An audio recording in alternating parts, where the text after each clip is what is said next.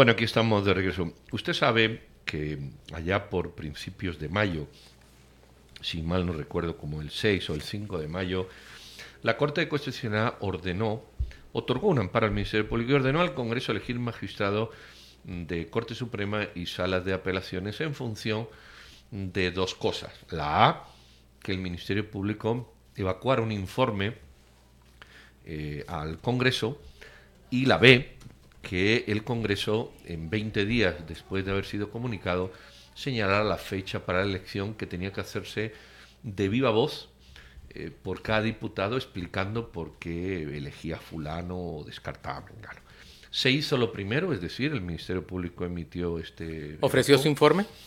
Y ahora lo que hay que hacer justamente es eh, evacuar, perdón, convocar para elegir. Vamos a, vamos a escuchar la nota de don Henry B.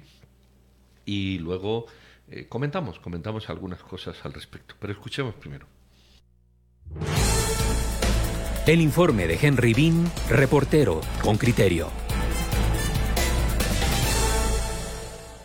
Se agota el plazo fijado por la Corte de Constitucionalidad para que los diputados elijan a los nuevos magistrados de la Corte Suprema de Justicia y Corte de Apelaciones, y en el Congreso de la República del tema no se habla. La Junta Directiva guarda silencio. Nadie sabe cuándo convocarán a la elección. El máximo órgano constitucional ordenó a los congresistas y fijó el 21 de junio como fecha límite. Antes de votar, los diputados deben analizar el informe del Ministerio Público sobre la idoneidad de los candidatos y la CC estableció que a la hora de votar, cada diputado debe razonar su voto a viva voz. Rodolfo Noitze, jefe de bloque de Creo, tiene una lista de críticas a este proceso. Lo primero que debe hacer la comisión es convocar a los jefes de bloque para tratar de encontrarle una salida a este enredo que otras personas están poniendo al Congreso. Mire, nosotros creemos que la comisión postulación hizo un pésimo trabajo al, no analizar bien los expedientes. De ahí el MP hizo una denuncia, pero no la formalizó y entonces también hizo un pésimo trabajo. Y la CC nos manda una, una tarea que no nos corresponde, que es la de ser jueces y encima de todo hacerlo a viva voz, algo que es casi que técnicamente imposible. Noit cree que antes de llegar al Pleno es indispensable acordar el método para elegir. Boris España, diputado del bloque Todos, cree que la elección no puede hacerse en una sesión. Además que el Congreso tiene una agenda pendiente. Considero yo que no es una, sino que son varias jornadas. Debido a que hay agenda del organismo legislativo, eh, las interpelaciones que están solicitadas también por parte de, de algunos diputados que son constitucionales, así es que comisión permanente tendrá que el mecanismo de que si va a decidir eh, sesiones específicas para conocer este tema, en qué punto se agenda. El diputado Felipe Alejos fue señalado entre las personas que tuvieron comunicación con Gustavo Alejos, procesado en cinco casos de corrupción, y quien, de acuerdo con la investigación preliminar del MP, tenía el control de la elección de jueces desde un hospital, donde evadía la prisión bajo el pretexto de necesitar tratamiento médico. Sobre el informe del MP, España, el diputado de todos comenta. Considero que es necesario evaluar los señalamientos que se le hacen a cada uno de los de las personas aspirantes debido a que hay algún tipo de señalamientos como homónimos que se les hace, hay algún otro tipo de señalamientos que se les establecen las denuncias, las cuales eh, ya fueron desestimadas. Y hay mucha gente de ellas que fueron señalados en el informe que han ido y han mostrado el desvanecimiento de las denuncias de las cuales fueron sindicados. Las bancadas que han respaldado ciertas acciones del oficialismo son Viva, Valor, Todos, UCN, FCN Nación y una facción de la Unidad Nacional de la Esperanza que apoya a Sandra Torres. Sobre esta unión se refiere Evelyn Morataya, diputada del Bloque Bien. Son una alianza bastante cerrada, bastante sólida entre ellos, eh, muy leal entre ellos. Yo no sé si hasta ahora podemos decir que han defendido los intereses del país. Morataya dice que el informe del MP es más amplio de lo que se expuso públicamente y contiene más nombres y detalles de algunos elegibles. No obstante, señala que... Y cada candidato lleva sus observaciones, las denuncias que han tenido, de los casos en los que han participado, de los juicios que tienen pendientes. Entonces nosotros estamos tratando de pueda depurar lo más que se pueda las listas, porque también sería eh, injusto dejar fuera a candidatos que tal vez tienen una carrera eh, bastante limpia mm. y que por un informe, por una resolución que ellos hayan emitido, que haya generado en las partes contrarias una inconformidad, nosotros tampoco los podemos dejar fuera. Para ser electo, cada magistrado deberá tener el voto de 107 diputados. De una nómina de 270 aspirantes a la Corte de Apelaciones se deberán elegir 240 y de 26 candidatos a Corte Suprema de Justicia deben seleccionar 13. Henry Bean, Radio con Criterio. Muy bien, ahí tenemos ya el informe de, Henry Bean, la nota que nos presenta Henry Bean. En nuestro plan estaba conversar con el vicepresidente de la República, don, don Guillermo Castillo, sobre este tema y sobre la oh, decisión de llevar o no eh, la, elección rápidamente al Congreso de la República, pero no hemos conseguido la comunicación con quedó él. en llamarnos ayer, pero no nos habló. Eh, todo era porque él ayer puso en Facebook acatar la sentencia de la Corte de Constitucionalidad sobre la elección de la Corte Suprema de Justicia y elegir Corte de Apelaciones fortalece el Estado de Derecho y desvanece otro factor de incertidumbre. En mi calidad de ex magistrado del organismo judicial respetuoso, insto a los señores diputados al Congreso de la República que concluya este proceso de elección. Como el vicepresidente, que no es cualquiera, eh, puso esto ayer, pensamos que podía ser un interlocutor. Le llamamos, nos dijo ahí, les hablo al salir de una reunión, pero eh, pues debe estar muy ocupado con el tema de Nahualá que no nos, no nos respondió. Eh, Pero yo tengo, yo tengo, a ver, escucho la nota que hace Henry Bean, me gusta el reporteo y, la presentación de diferentes opiniones.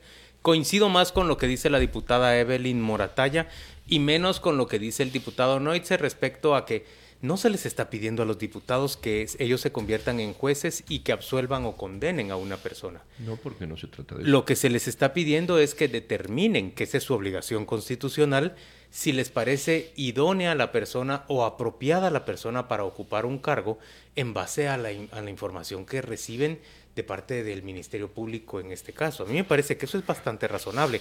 Ellos pueden hacer acopio de otra información y alcanzar la conclusión y yo, diputado, me levanto y digo, miren, voy a votar a favor de Pedro Trujillo para integrar salas de apelaciones porque, aunque he tomado en cuenta todas las tachas y los señalamientos en contra suyo, ninguna me parece lo suficientemente sustentada por esta razón, esta otra y esta otra. Y en cambio, valoro más esta trayectoria, sus resoluciones Claro, pero los diputados tendrían que trabajar para llegar a esas conclusiones. Bueno, han tenido mucho tiempo para trabajar.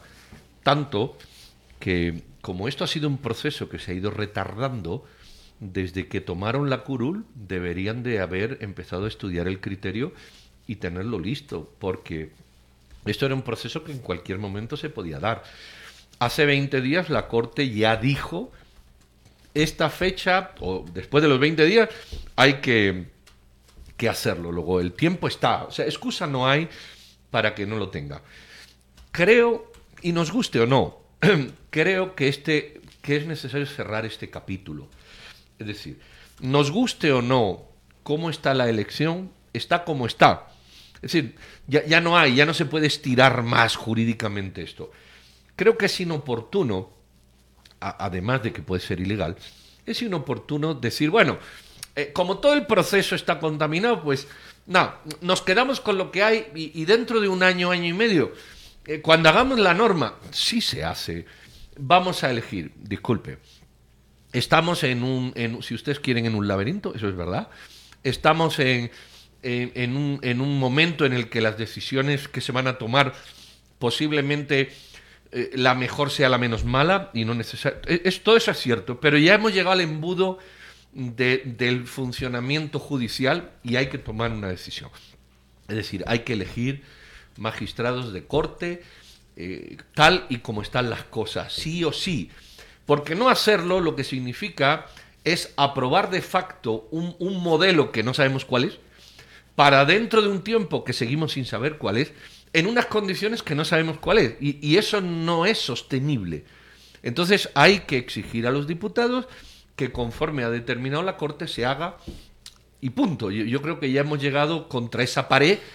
Eh, los que nos gusta, los que no nos gusta y los que les deja de gustar. No, y creo que la resolución de la Corte de Constitucionalidad es correcta respecto a que cada diputado de viva voz se haga responsable de sus votos. Bueno. Y diga por qué vota de una manera o de otra y ya los ciudadanos veremos quién sustenta su voto y quién en cambio lo deja sin sustentar. Exacto. Y si los que han llegado han estado mal filtrados, menos filtrados, es lo que ¿Y había. Quiénes, ¿Y quiénes votan juntos? Veremos, digamos, quién se alinea con don Felipe Alejos, quién se alinea en contra. Vamos a ver cómo, cómo están las cosas en el Congreso de la República. Eh, yo, yo no tengo las mejores expectativas, pero como dice Pedro, hay que integrar una Corte Suprema, desafortunadamente, con este mal sistema que tenemos de integración de, nóminas de postulación. Bueno, la lección aprendida eh, es que es como cuando usted, perdón por la expresión, ¿verdad? Cuando usted tiene varios hijos y de pronto le viene uno a decir que está embarazado. Y dice uno, no, vamos a dilatar, no hay mucho que dilatar. Las cosas son como son, las decisiones hay que tomarlas en el momento con la información que se tiene y lo que hay que aprender es qué hay que hacer en el futuro para no estar otra vez en este laberinto tan feo que en el con el que estamos ahora y del que hay que salir porque veo que no lleva a ningún sitio. Miren, vamos a hacer una breve pausa y vamos a volver, vamos a volver a intentar eh, comunicarnos con el vicepresidente de la República, quien está oyendo Radio con Criterio. Venimos en unos instantes. Bueno, de, de, regreso y al teléfono don Guillermo Castillo, el vicepresidente de la República. Don Willy, buenos días. Pedro, buenos días. Muchas gracias. Juan Luis también, muy a la orden de ustedes. Feliz Día del Padre, señor vicepresidente. ¿Cómo amanece usted? Por ahí empecemos bien, muy contento, con muchos abrazos de mi hija que pues eh, era merecido para mí un abrazo el día de hoy, por supuesto, y para ustedes igual. Y el vicepresidente es papá de una niña. Tengo una hija de 26 años que es abogada, muy orgulloso de ella. 26 Y además las niñas son papistas o paperas o de papá. Por y supuesto. pues la mía tiene la misma edad que la tuya, don Willy. Nos identificamos mucho más con ellas. Vamos a ver, el, eh, ayer pusiste un Twitter diciendo que, que esperas que el Congreso asuma su responsabilidad y tire para adelante con estas elecciones. ¿Cuál es tu postura o la postura de gobierno? No sé si hablas desde la postura de don Guillermo Castillo o desde la postura de vicepresidente. ¿Qué crees tú que debe de ocurrir? A ver, muy sencillo y muy claro. Uno de los pilares fundamentales de la democracia es la justicia. Y sin justicia no hay paz y por eso yo soy un ferviente creyente de todo el sistema de justicia que con sus complicaciones pues tiene que ir avanzando y, haciendo lo que corresponda. Quizá eso me motivó también en una época a ser yo candidato a, a magistrado, me postulé y fui electo y me gustó mucho mi paso. Y a veces digo que volvería otra vez si se me dan las posibilidades porque pues es una función noble y se hace un gran labor. Y en función de ello fue que yo envié y lo dije en mi calidad de ex magistrado, es una posición personal, que eh, el Congreso debe elegir. Miren, desde el 14 de octubre del año pasado se dio, se debió haber dado el cambio de, las dos cortes, eh, Suprema y las cortes de apelaciones, pero por alguna serie de, de amparos y otras acciones judiciales se detuvo. En teoría, en base a lo resuelto por la CC, debería el Congreso iniciar a partir de mañana el proceso de, elección de, ambas cortes. Y creo yo que sería lo prudente, porque pues necesitamos tener esa certeza jurídica de que el periodo constitucional se, se va a dar para que los nuevos magistrados inicien sus funciones, aunque ellos vendrían únicamente a concluir el periodo de los cinco años, ¿verdad? Que ya inició en octubre del año pasado. Señor vicepresidente, pero ¿qué, qué observación hace usted o cómo plantea usted que debe producirse esa elección, dadas las circunstancias, cuando tenemos con toda claridad un, una investigación y un señalamiento del Ministerio Público de que una persona con gran poder como Gustavo Alejos, político y económico, ha ejercido una influencia eh, muy, muy malévola, diría yo, sobre la integración de las nóminas? Es que, mira, Juan Luis, no hay sistema perfecto de elección, no lo hay. Ya se escucha por ahí algunas ideas de reformas constitucionales en que el presidente pueda nombrar cinco, el Colegio de Abogados otros, o la Corte Suprema otros. Igual ya hay críticas, sistemas perfectos no hay.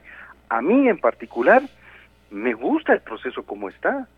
Yo no tengo mucho problema cómo están integrados, siempre y cuando los miembros de las comisiones de postulación lleguen desvestidos de intereses gremiales, políticos, sectoriales, a elegir a las mejores personas y que lleguen al Congreso a ver los mejores 26 para que el Congreso ya no tenga chance más que elegir a los 13 ideales para que estén en esa posición.